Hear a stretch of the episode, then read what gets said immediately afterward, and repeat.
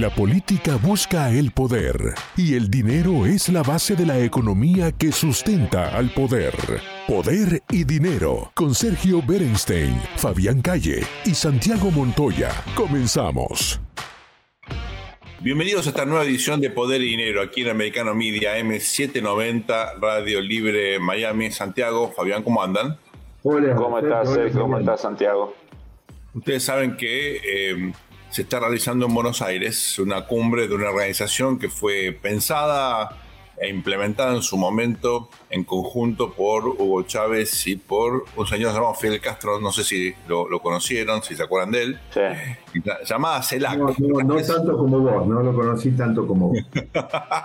este, la, CELAC es una especie de eh, organización de Estados Americanos sin la presencia de Estados Unidos y de Canadá, que obviamente para eh, tanto como para Chávez era ciertamente un poquito molesta, ¿no? Por razones obvias.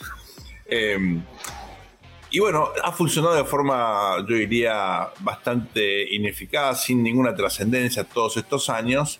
Eh, sin embargo, bueno, tiene reuniones de forma periódica. Ahora hay una cumbre en Buenos Aires, muy polémica, por diferentes motivos, porque por supuesto hay presencias y ausencias que eh, denotan las características de esta reunión. Eh, por ejemplo, el presidente Fernández, que es el titular de este cuerpo, no invitó al titular de la Organización de Estados Americanos, Luis Almagro, que les recuerdo a todos, fue el canciller de Pepe Mujica, supuestamente un amigo de Alberto Fernández y líder de la izquierda en la región. Sin embargo, como Almagro defiende. Una pregunta: ¿cómo son las sesiones de la CELAC estas? Son de, porque son medios trasnochados, ¿no? ¿Son de noche o son de día? son de día, son, son, irrelevantes, digamos, pero son de día. Eh, se pasa el micrófono, o sea, mantiene un poco la práctica como si fuese una, reunión de Naciones Unidas. Eh, estas típicas cumbres donde supuestamente hay temas pomposos, nunca se llega a ninguna conclusión, nunca hay ninguna cuestión operativa, ni, no lo digo en serio, ¿no? Eh, ustedes saben que, el, turismo de las cumbres es una tradición de muchos presidentes. Es lindo. Además, cada uno cuenta cuántos prisioneros políticos tiene, digamos, exilados. Hace una especie de trivia con, todos los datos. Ustedes saben que tengo ahí varios amigos, eh, funcionarios internacionales, que me enseñaron un verbo. Se llama viaticar. El verbo viaticar es cuántos viáticos uno recibe pero vos decís, que, necesitan, Sergio, porque mirá que medio como que se la llevan ya, ¿no? Sí, pero No, y empezaron con el viático, ahora están en otra etapa. Claro. Eh, ustedes se van a... ahí, Sergio, lo, preocupante, lo preocupante me parece, es eh, que es muy fuerte, ¿no? Para, en el caso argentino, un gobierno que desde el 2003, de manera pícara, de manera inteligente, políticamente útil, utilizó el tema de los derechos humanos, como hizo el kirchnerismo, el tema de las violaciones, la lucha contra la, tortura, que fue un capital simbólico que Néstor Kirchner, que no había tenido ningún rol en la lucha contra la dictadura, eh, usó muy inteligentemente a partir del 2003. Parecidos ficticios, de, no te Claro.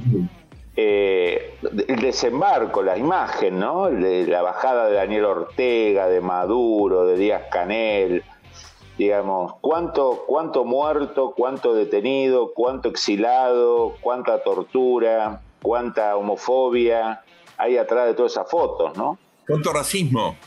racismo. Te, pregunto, esto, ¿le está haciendo con esto, porque, a ver, indudablemente es una reunión internacional, pero la reunión ocurre propiciada y auspiciada por Argentina? La pregunta es, frente al contraste que el gobierno del presidente Macri termina con una reunión del G20 que en realidad había sido prevista por Menem hace un montón de tiempo atrás, pero no importa, siempre pudiste haber hecho un pretexto para no hacerla, pero la hicieron y con gusto y la aprovecharon y le dieron lustre. Eh, ¿Le están haciendo la campaña a la oposición en Argentina para la elección que va a tener lugar este año? Porque mirá que es una imagen tremenda la que va a haber en esa, en esa cumbre, ¿no? No, no, además, eh, digamos, no solo a ver, primero que todo, que ciertos personajes salgan de su país, que no es usual. Eso habla de que quizás se hablen cosas más trascendentes de lo que piensa la prensa, ¿no? Porque, digamos, Ortega no es una persona que se la pase recorriendo el mundo por, por los múltiples pedidos de captura que tiene. Eh, Maduro viaja muy poco. Díaz Canel viaja a lugares donde se siente muy seguro y donde la inteligencia cubana juega de local. Digo, me parece que es un mensaje también para en qué situación está la Argentina, ¿no? Claro. Eh, en el sentido de que la inteligencia cubana siente que juega de local, que Ortega siente que juega de local, que Maduro juega de local, digo, no es un dato menor. Pero eh, Argentina está pasando además un momento económico muy delicado. ¿Cómo va a impactar esto en términos de los indicadores de confianza? Y Massa tendrá que ir a Washington y tendrá que seguir diciendo que, la, que, lo cuiden a él porque él está rodeado de monstruos malos, comunistas, pero que él dentro de todo... Ahora, ¿cuánto tiempo más puede seguir eso, no? Cuando él aporta a los diputados para, por ejemplo, para que el kirchnerismo ataque a la Corte Suprema. ¿Cuánto dura el relato ese en Washington? Yo tengo una visión distinta ahí, teniendo en cuenta los gastos típicos de Maduro y su corte eh, el dinero que desperdician los líderes viajando del exterior a Argentina, le vienen muy bien esos dólares en este momento. Vos decís que refuerzan las reservas. Por supuesto, es un, es un turismo de lujo de gente de muchísimo dinero que gaste dinero en Buenos Aires. Yo, creo que, está bien ese, pero discrepo en algo, y es que yo no me imagino que lo gasten al dinero en, digamos, en, en cuestiones formales o registradas, porque muchas veces esto se tiene que mover, digamos, por, por circuitos paralelos y eso ni los dólares ni los impuestos quedan para el fisco generalmente. Eso es cierto, pero bueno, es un poquito de eh, sarcasmo. Eh, sí, un poquito de sarcasmo. A ver, viendo un poco a la política argentina, Sergio, mm. eh, y retomando un artículo que escribió un gran periodista argentino hace pocos días, Carlos Pani, eh, el manual diría que el kirchnerismo tiene que esconderse atrás de algún candidato de centro derecha con espalda política el año que viene para sobrevivir. Se escondió atrás de un candidato de centro sin espalda política como Alberto Fernández en el 2019, ahora necesita algo un poco más, con más sustancia. Ahora, ese hombre necesita que alrededor de él le armen una especie de ambiente donde el tipo pueda mostrarse occidental, cristiano y capitalista, digamos, ¿no? Lo próximo. Digo, cada paso que toma el kinerismo es ir eh, complejizándole a ese eventual candidato su campaña, ¿no? Fabián, es lo que, es lo que sugería Santiago, ¿no? El, gobierno hace todo para perder. Eh, torpemente, lo hace en materia económica. Eh, ¿Esto de la CEDAC era necesario realmente, Sergio? Ah, lo hace en materia de política exterior, lo hace en materia de seguridad. Hay un presidente que sale de campaña por el interior del país y por eh, básicamente con un discurso absurdo, totalmente desacoplado de las necesidades o de la demanda de la sociedad, a punto tal que está hablando de una épica, de una gestión épica, ¿no? que, fue maravillosa. Sí, sí. La épica de llegar al 100% de inflación, sí. Bueno, no, hay que pensarlo, hay que pensar al gobierno argentino como expresión de un sistema político, obviamente que hace tiempo viene eh, fracasando, eh, pero yo querría aquí enfatizar algo que sí va a tener la CELAC y vale la pena, creo yo, mencionarlo, que es la presencia de Lula. Porque en algún sentido yo creo que esto está armado para que Lula haga su reingreso. Sí, sí, el, reingreso, el reingreso a la patria grande. Exactamente. Yo creo que este es el sentido más importante de este evento. Coincido, totalmente. y creo que vamos a ver el, Lula versión Che Guevara, ¿no? Claro. paso mi aviso. Paso mi aviso de que yo creo, digamos, retomando lo que dijo Fabián antes del candidato que tiene que buscar el, el kirchnerismo actualmente, el gobierno, el oficialismo, a mí me da la impresión, amigos, yo les digo, con un 50 o 51% de probabilidad de que si Massa, el ministro Massa, logra, digamos, a ver, ¿qué les puedo decir? Logra, digamos, mantener esto, digamos, defínanlo como ustedes quieran y que no termine este, estallando al estilo catastrófico de algunas imágenes del pasado argentino o de la región, a mí me parece que 51% probabilidad más que va a ser Massa ese hombre. El candidato. El candidato coincido plenamente. Y se va a pasar nueve meses explicando la CELAC, Díaz Canel y todo eso en Washington, No, él va a decir, esto es lo más razonable que ustedes puedan esperar del peronismo. Así que les conviene apoyarme. Así es, no, y aparte le va a decir a todos los que va a intentar recrear el medio, si no se nos está terminando el tiempo, con, algunos disidentes, estilo que yo que sé, Urtubey, por, por, decir un ejemplo, diciéndoles, miren, la verdad, yo soy el único que le pude hacer comer al kirchnerismo 3 dólares soja, no sé cuánto, el ajuste del fondo, este, sin que me salgan a repudiar. Es decir, yo puedo contener el kirchnerismo. Alberto Fernández no pudo haberlo. Y en parte creo que es, eh, es cierto. Eh, claro que, bueno, veremos si Massa logra ser competitivo. Una cosa es ser candidato y otra cosa es poder efectivamente. No, lo que, pasa es que lo único que necesita es asegurarse de hacer una elección decente y no terminar como el radicalismo en, eso, en otras épocas. Con eso queda jefe de la oposición. Si les parece, una muy breve pausa y enseguida volvemos con más poder y dinero aquí en Americano Media, AM 790, Radio Libre Miami. No se vayan, ya volvemos. Estamos de vuelta con Poder y Dinero, con Sergio Berenstein, Fabián Calle y Santiago Montoya, por Americano.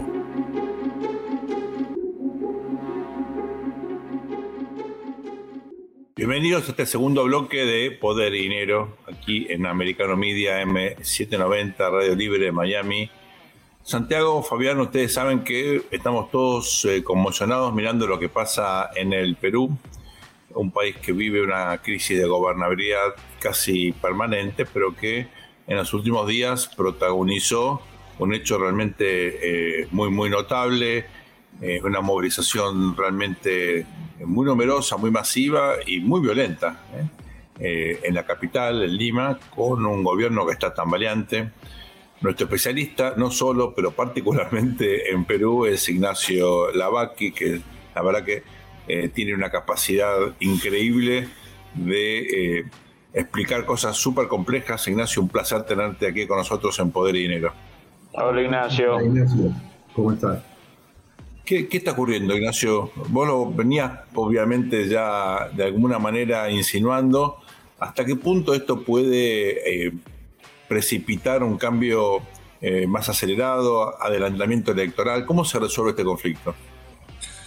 Bueno, eh, el adelantamiento electoral ya está planteado, lo que pasa es que está planteado para el 2024, ¿no? Y todavía no está ratificado. Como es una reforma constitucional, tiene que haber una segunda votación en el Congreso, que eso está previsto para febrero, eh, pero no está claro que estén los votos, ¿no? Y aparte hay que hacer otra serie de reformas, pero yo diría que acá hay un problema estructural, ¿no? Eh, que es la cuestión de los habitantes del sur de Perú, de las zonas donde hay mayoría de campesinos, mayoría de indígenas, que está latente desde hace tiempo, ¿no? Y me parece que esto es lo que ha eclosionado con este conflicto.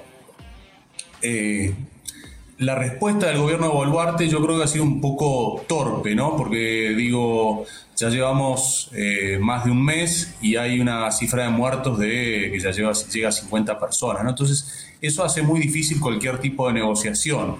Eh, a balazos esto no lo van a resolver y digo, desde ya que hay, eh, hay sectores que buscan subirse a la agenda de demandas que tienen los ciudadanos del sur de Perú este, para reclamar otras cosas como reforma constitucional, o sea, en algún punto tiene alguna similitud con eh, el estallido social de octubre de 2019 de Chile, ¿no? Eh, pero yo diría que eh, se, combina eso, se combina el desprestigio que tiene toda la clase política peruana. Este, las últimas encuestas muestran el masivo rechazo que tienen tanto la presidenta Boluarte como el Congreso.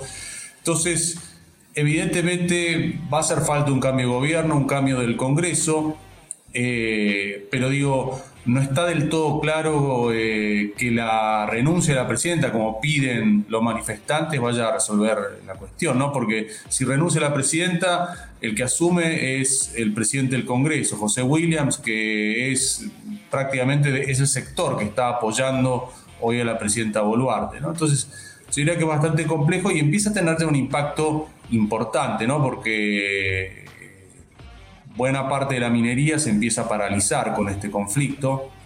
Eh, no solamente eso, sino que el resto de la actividad económica empieza también a paralizarse, personas que dejan de ir a trabajar por temor a las protestas. Entonces, estamos ante una escalada. Eh, evidentemente, yo supongo que eh, quienes hoy apoyan en el Congreso a la presidenta, si sigue aumentando el número de muertos por una cuestión de supervivencia electoral, van a empezar a, retasearle el apoyo, ¿no? Digo, no es casual, eh, Boluarte lleva un mes y diez días en el gobierno y ya ha perdido cuatro ministros, ¿no? Entonces, eh, por más que tenga un amplio apoyo legislativo, la continuidad de, las manifestaciones y se aumenta eh, la cantidad de muertos a causa de la represión, y va a, aumentar la impopularidad y va a haber, ante el aumento de la impopularidad, va a haber gente en el Congreso que va a, a tratar de desmarcarse, ¿no? Y eso va a poner un poco, le va a agregar... Ignacio, Ignacio cuando, cuando hablamos hace un mes casi del tema el autogolpe de Castillo o el golpe de Estado de Castillo. Eh, muchos abordajes eran de torpeza, de que estaba borracho, de que no consultó a nadie. Era como una especie de gran blooper, ¿no? Que se iba a encauzar y este personaje marginal, limitado, eh, iba a desaparecer de la vida política con algunos años de condena. Ahora, con el correr de los días empieza el activismo de Evo Morales en el sur, eh, el, embajador cubano, que es un gran experto en operaciones de inteligencia en Lima, empieza a ser de coordinador de, ciertas cosas. Toda la izquierda latinoamericana sale en defensa de Castillo que dio el golpe. Argentina, Perú, eh, Perú digo, México, eh, Colombia. Eh, ¿Fue un acto de torpeza o fue el, obviamente no pensada por él, no pensada por alguna matriz por arriba de él, el inicio de esto? No, yo creo que fue un acto de torpeza donde se esperaba una reacción bastante más rápida de la calle. o sea, se suponía, si uno piensa, especulando, ¿no? que el anuncio iba a generar eh, una reacción mucho más rápida de quienes hoy se están manifestando, este, cosa de acorralar al Congreso, ¿no? Entonces, eh, lo de Castillo evidentemente fue bastante torpe, no se aseguró de nada antes de, poner en marcha esto, y me parece que hay un aprovechamiento de parte de ciertos sectores este, de la izquierda peruana, y no solamente la izquierda, también la derecha radicalizada, ¿no? Digo, Humala, Humala no el que fue presidente, sino el hermano, Antauro, de, de, esta situación, de, cierta torpeza por parte del gobierno de Boluarte, ¿no? Entonces, eh, digo, fenómenos como lo que hizo Castillo no son infrecuentes en la historia latinoamericana, es decir, de alguien que hace comete un grosero error de cálculo, por ejemplo, no sé, hace 60 años en Brasil, un presidente, Jaño Cuadros, renunció con la expectativa de que hubiera, una hubiera manifestaciones masivas, ¿sí? Y que este, esas manifestaciones masivas llevaran a que el Congreso le hiciera una gran delegación de facultades al Ejecutivo, ¿no? ¿Qué pasó? No, ocurrieron las manifestaciones masivas, el Congreso le aceptó la renuncia al presidente y Brasil quedó sumido por 10 días en un conato de guerra civil, donde este, había facciones del ejército que no querían dejar asumir al, vicepresidente y facciones que se mantenían legales, leales al, orden constitucional y finalmente tuvieron que llegar a una solución de compromiso. O sea, me parece que ahí hay mucho de improvisación de parte de Castillo, si no, no estaría preso en este momento. Eh, ahora, yo diría que hay un problema estructural con el sur de, Perú, ¿no? Este, son votantes que encontraron en la elección de 2021 a su candidato. ¿no? Si uno mira los votos de segunda vuelta de Pedro Castillo en lugares como Puno, que fue uno de los epicentros de los conflictos, lo que ve es que ahí llegó al 90% de los votos. O sea, en, todo el sur el voto por Pedro Castillo fue impresionante en el 2021 y es la primera vez que llega alguien rural, se puede decir, un maestro rural que se parece a los ciudadanos de ahí. Y hay, hay cuestiones, ¿no? Digo, una de, una de las cosas que mostraban o que declaraban algunos manifestantes. En Lima hay acceso al gas de red. El gas de red, donde el gas natural no se produce? En Camisea, que queda en el sur. En el sur de Perú, eh, el acceso a gas es por gas de garrafa, que es muchísimo más caro. O sea, eh, hay un tema acá que es que Perú, uno puede ver la macro y dice, este país está fantástico o estaba fantástico, pero después de otras cosas también, ¿no? Que el Estado recauda muy poco dinero que salvo dos o tres ministerios y el Banco Central, eh, la burocracia no está muy bien preparada este, y que eh, hay un déficit serio de infraestructura, ¿sí?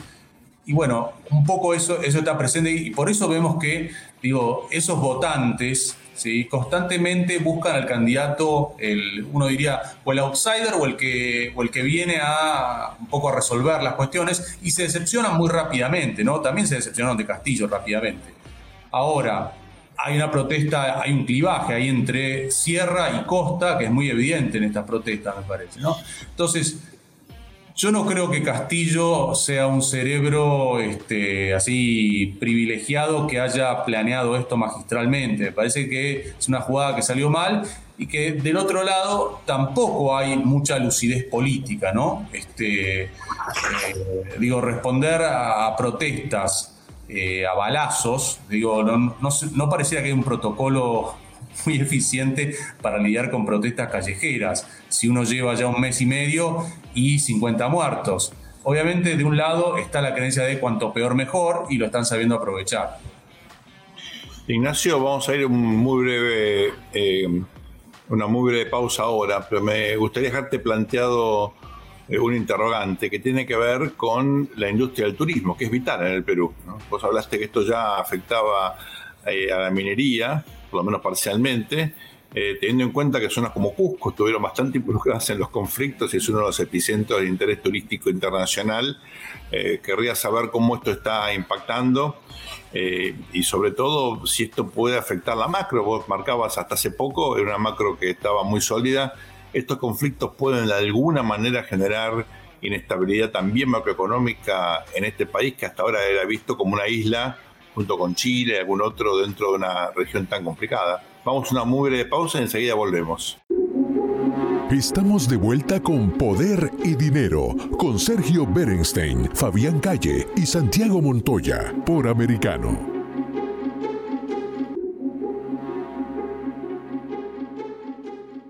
Bienvenidos a este nuevo bloque de Poder y Dinero aquí en Americano Media, M790, Radio Libre de Miami. Estamos dialogando con nuestro amigo Ignacio Lavacchi eh, que sabe muchísimo de política latinoamericana en general, de la peruana en particular. Como ustedes saben, Perú ha vivido en los últimos tiempos bueno, una crisis que realmente conmociona. Eh, tiene múltiples lecturas económicas, políticas, sociales. Eh, y yo había planteado antes de ir a la pausa una pregunta que afecta bueno, o que, o que trata de comprender el impacto que esta crisis tiene en una de las industrias que son vitales en el Perú, que es la del turismo. Ustedes saben que Perú se ha convertido, bueno, por razones históricas, eh, el Machu Picchu, pero sobre todo por, por la comida, ¿no? Peruana. Además, Sergio, está mostrando los límites de esa solidez de las instituciones económicas que venía ostentando Perú en relación, digamos, a la crisis política que ya evidentemente se descarriló. Yo quiero decirte, Ignacio, que estoy sufriendo muchísimo en esta entrevista, no por tu gran participación, sino porque yo, como casi todos los, argentinos, tengo la camiseta de Perú puesto debajo de la camiseta argentina y estoy sufriendo mucho por lo que estás contando, que sé que es absolutamente así. ¿no? ¿Qué, está pasando con la industria turística, Ignacio? Bueno, a ver, eh, el epicentro de las protestas, digo, esta semana fue Lima, pero las protestas arrancan en el sur de Perú, ¿no? Eh, y particularmente Cusco, eh, tuvo, fue centro de importantes manifestaciones. Entonces, de ahí obviamente hay gente que queda varada, hay muchas carreteras en el sur de Perú bloqueadas, obviamente eso se ve impactado, ¿no? O sea, si hasta la semana pasada uno veía que había como cierto divorcio entre la economía y la crisis política, uno decía, bueno, hay 50 muertos, este, hay manifestaciones, está el sur paralizado, hay un paro general, eh, y uno miraba a la vez, entraba a cualquier página económica en internet y veía la cotización del sol peruano y veía estabilidad. La bolsa de Lima subía y decía, bueno, acá hay algo que no cierra. Esta semana me parece que eh, la moneda peruana empezó a sentir el impacto de la crisis, empezó a sentir el impacto de algunas medidas eh, de corte populista que adopta el Congreso, como por ejemplo permitir un nuevo retiro anticipado de fondos de pensiones a partir de abril. Eh, y, la, y empiezan las preguntas sobre bueno, qué va a pasar con la minería, ¿no? porque la producción de cobre se va a ver afectada por eh, los cortes de ruta que afectan a proyectos como las Bambas y otros proyectos que están en el sur de Perú, ¿no? Digo, las Bambas, para tomar una idea, es eh, una minera que es propiedad de una empresa china y que es el 2% de la producción global de cobre. ¿sí? Entonces, el impacto se va, a empezar a sentir y se empieza a sentir también este, sobre, sobre el empleo, ¿no? Digo, había una noticia esta semana que decía que 10.000 personas habían dejado de ir a trabajar por, este, por la inseguridad que generan las manifestaciones. Eh, probablemente lo veamos reflejado en los índices de confianza empresaria que se publican todos los meses en la página del Banco Central de Perú, también en la confianza del consumidor. Eh, y va a haber alguna demora en decisiones de inversión que ya venían, digamos, este, paralizándose en un modo de esperar y ver qué pasaba. Entonces, yo diría que ese, me parece que la macro lo va a empezar a sentir en ese sentido a, esta crisis si no logra resolverse o encauzarse en los próximos días. Ignacio, ¿cómo ves el rol de las Fuerzas Armadas? Eh, ¿Pasiva? Eh, ¿Apegada a la institución, a, la Constitución? ¿Cómo, ¿Cómo ves la evolución de ese factor de poder? No, diría que las Fuerzas Armadas han estado, a grandes rasgos, eh, apegadas a la Constitución desde 2001 de la caída del Fujimorismo, en 2000 en adelante, ¿no? Han sido árbitros de algunas crisis políticas, como cuando el presidente Vizcarra cerró el Congreso eh, después de una segunda moción de, de confianza rechazada por el Congreso y hubo una disputa sobre si había sido o no una segunda moción rechazada por el Congreso o no, y el Congreso quiso eh, juramentar a la entonces vicepresidenta Mercedes Arauz y finalmente, bueno, las Fuerzas Armadas se mantuvieron leales al entonces presidente Vizcarra. Entonces yo no veo a las Fuerzas Armadas este, intentando alguna locura ni nada por el estilo, ¿no? Y menos, menos este, apoyando, eh, a sumándose a las manifestaciones.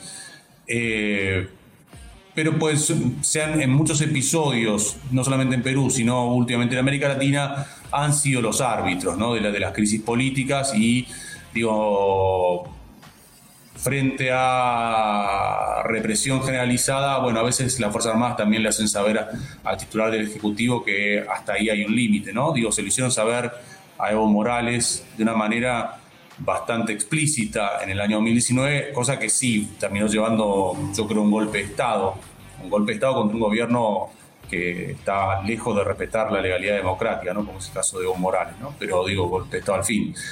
O sea, la insubordinación es un golpe de Estado eh, si lleva la caída de un gobierno.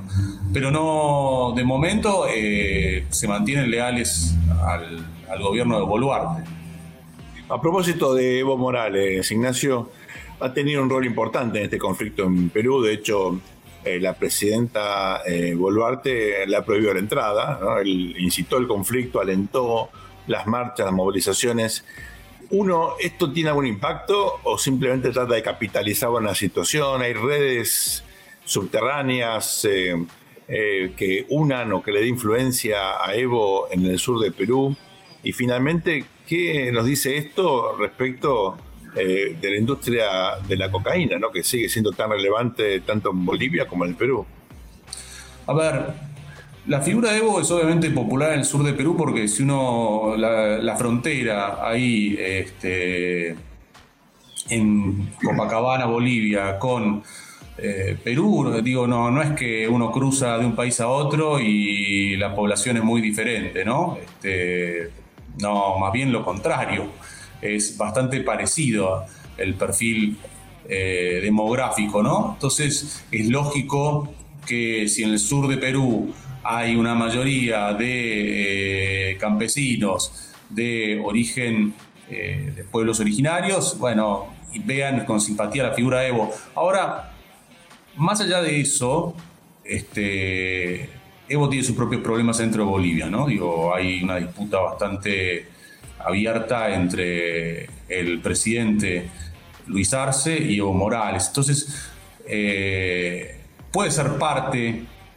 pero tampoco explica todo, yo creo, ¿no? O sea, y en la medida que, el gobierno se empecine, el gobierno de Boluarte se empecine a denunciar que esto es una conspiración montada al exterior, digo, disminuye cualquier chance de, de encauzar este conflicto mediante algún tipo de negociación, ¿no?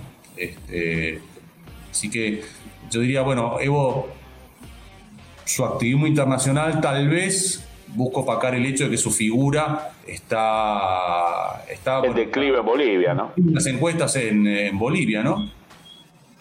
Ignacio, ¿cómo lo ves a Ollanta? No el presidente, el ex, sino al hermano. Ah, Antauro. Antauro Humala, eh, no, este es el escenario ideal para él. Eh, digo, entre Antauro Humala y la gente de Perú Libre, siempre hubo alguna suerte, una suerte de puentes subterráneos. Una de las cosas que se decía de la gente de Pedro Castillo es que estaba vinculado a algo que se llamó el Movadef, que era un movimiento por la amnistía de, eh, presos políticos, ¿no? Senderistas y, este, y Antauro Humala, ¿no? Antauro fue un golpista, ¿no? En el año 2005 intentó lanzar un golpe de la provincia de Andahuaylas, eh, tomó una comisaría, hubo muertos y por eso se pasó 17 años en la cárcel, ¿no? Este, y consiguió una rebaja mínima de la condena. Este, eh, él está claramente en campaña y busca capitalizar eso este, de cara a las elecciones que eh, habrá hasta ahora, si el Congreso ratifica lo hecho en diciembre, en 2024. Nos queda muy poquito tiempo, Ignacio. Me gustaría una reflexión final tuya de qué nos dice la crisis en Perú respecto de la democracia en la región. ¿No puede extrapolar alguna lección? ¿Hay algunos riesgos que son comunes o es un caso idiosincrático? No, yo creo que hay, riesgos comunes. ¿eh? Digo, el hecho de eh, el rechazo a todos los partidos políticos, la poca confianza que tiene el Congreso, las, eh, las demandas ciudadanas, ¿sí? El, el hecho de que hay una alta insatisfacción con la democracia son cuestiones a tener en cuenta, que son comunes a la región. Y el hecho de que muchos de los problemas que, han, que ha enfrentado Perú en los últimos tiempos eh, fueron agravados por la pandemia. Me parece que eso es algo común a toda la región, ¿no? Eh, después hay cuestiones más idiosincráticas como la marginalidad en el sur, el hecho de que haya poblaciones subatendidas y demás.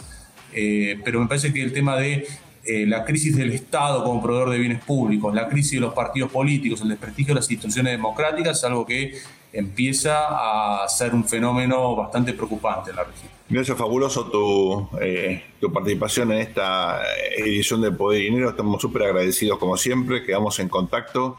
Vamos a una muy breve pausa, no se vayan, volvemos enseguida con más Poder y Dinero. Gracias, Ignacio. Gracias a ustedes. Estamos de vuelta con Poder y Dinero, con Sergio Berenstein, Fabián Calle y Santiago Montoya, por Americano.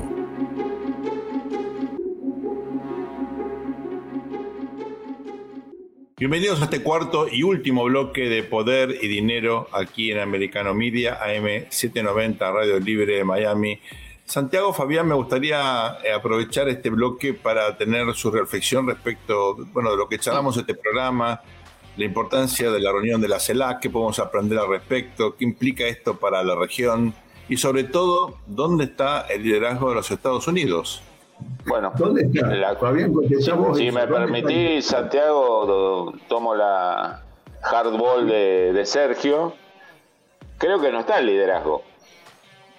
Eh, claramente la reunión de la CELAC, eh, que Maduro, que tiene pedido recompensa de 15 millones de dólares, se tome un avión y viaje lo más tranquilo a Buenos Aires, que Ortega se sienta seguro para salir de, su gobierno eh, autoritario, pedofílico y homofóbico y se vaya a la Argentina, que Díaz Canel se sienta tranquilito en Buenos Aires eh, y que la CELAC tenga un quórum casi completo, excepto AMLO que apoya desde afuera porque dice que él no viaja para no gastar combustible, porque él es pobre y todo eso, pero sabemos que apoya.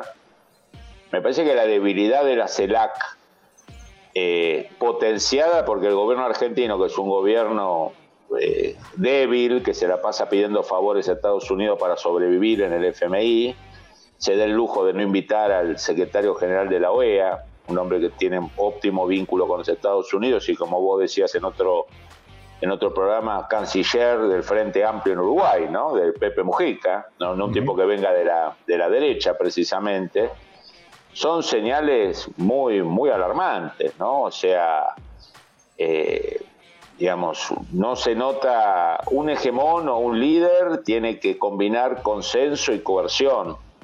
Y Estados Unidos creo que no, no ejerce consenso en la región y no, y no ejerce coerción, digamos, ¿no? Yo no voy a dar los nombres, pero uno habla con algunos políticos de la Argentina y le tienen más miedo a Cuba que a Estados Unidos. Entonces, son cosas muy llamativas que hablan de, un vacío que esperemos que se empiece a solucionar, ¿no? Bueno, otra vez se pone sobre la mesa el hecho de que los Estados Unidos están con serios problemas internos eh, arranca, digamos, lo económico es una parte de los problemas internos, tenemos varios más, digamos. La crisis de la FAA, digamos, también lo muestra, que no es solo económico. Eh, eh, Fabián, y me parece que me parece que eso se nota, se nota demasiado, no solo en un tema de coerción o de, o de, o de temor, sino en un tema de respeto también, porque varias veces hemos dicho en distintos programas de poder y dinero, es yo necesito ser un faro, ser un modelo que ilumine, que muestre a lo que podemos llegar. Necesitamos volver a querer ser algo parecido a ellos, adaptado a nuestra idiosincrasia en los distintos países de la región. ¿Quién quiere ser algo que no sabe, ven conflictos raciales en los aviones, ven, no, no saben qué hacer con la inflación, están sentados arriba del petróleo pero no lo sacan porque un grupo no quiere y el galón de combustible vuela? Yo, yo creo que Estados Unidos hoy, bajo la administración Biden, deja espacio para que estos papelones ocurran. Por supuesto, digamos, no podemos, no podemos tampoco soslayar eh, el gobierno argentino, ¿no? propiciando.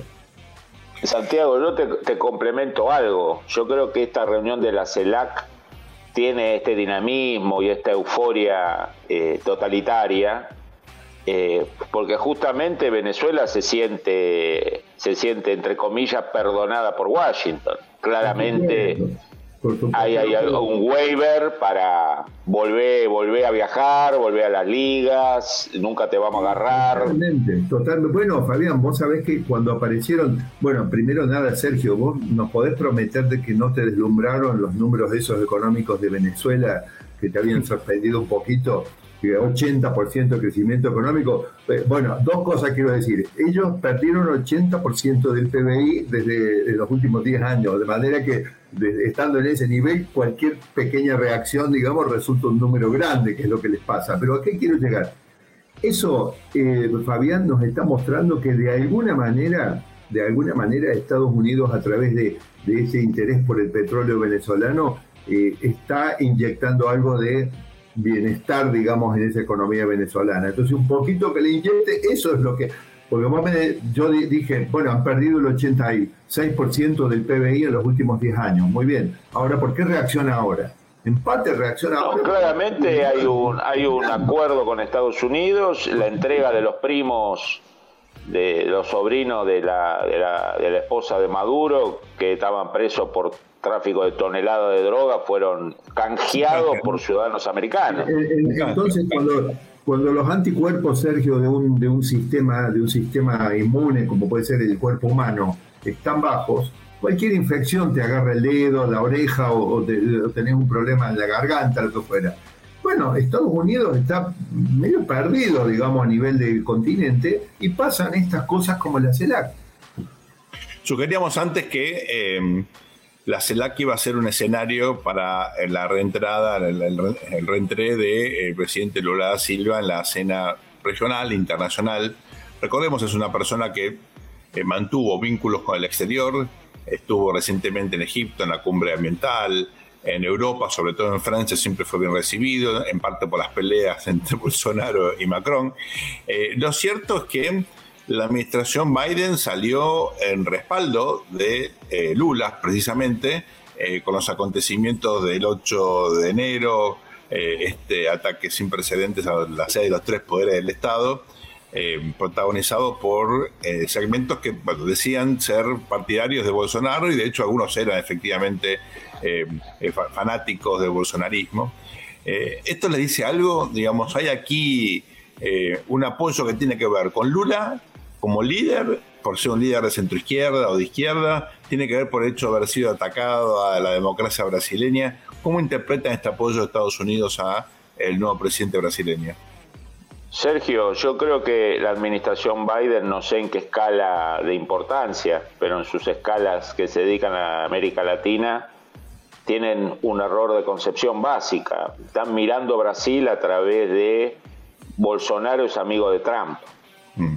¿no? que es un análisis propio de un país latinoamericano, digamos, la idea de cómo Bolsonaro es amigo de Trump y los hijos de Bolsonaro eh, eh, son amigos de los hijos de Trump.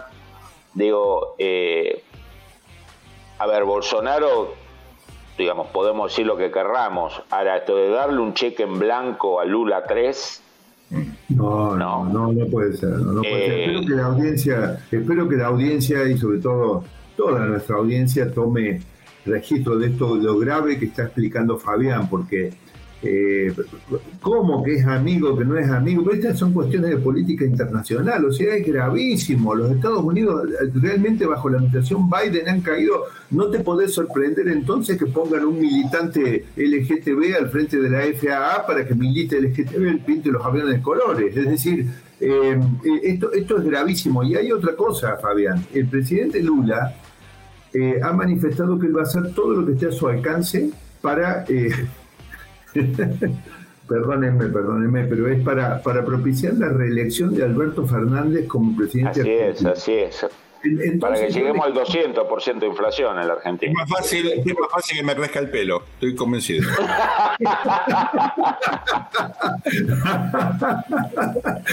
no, no. Y además creo que vamos a ver un Lula que siempre tuvo múltiples caras, que ya tiene agendado una reunión con Biden a, mediados de, febrero. Alberto Fernández la está esperando hace dos años la reunión y siempre se la postergan. Lula la tiene ahora en la primera quincena de febrero.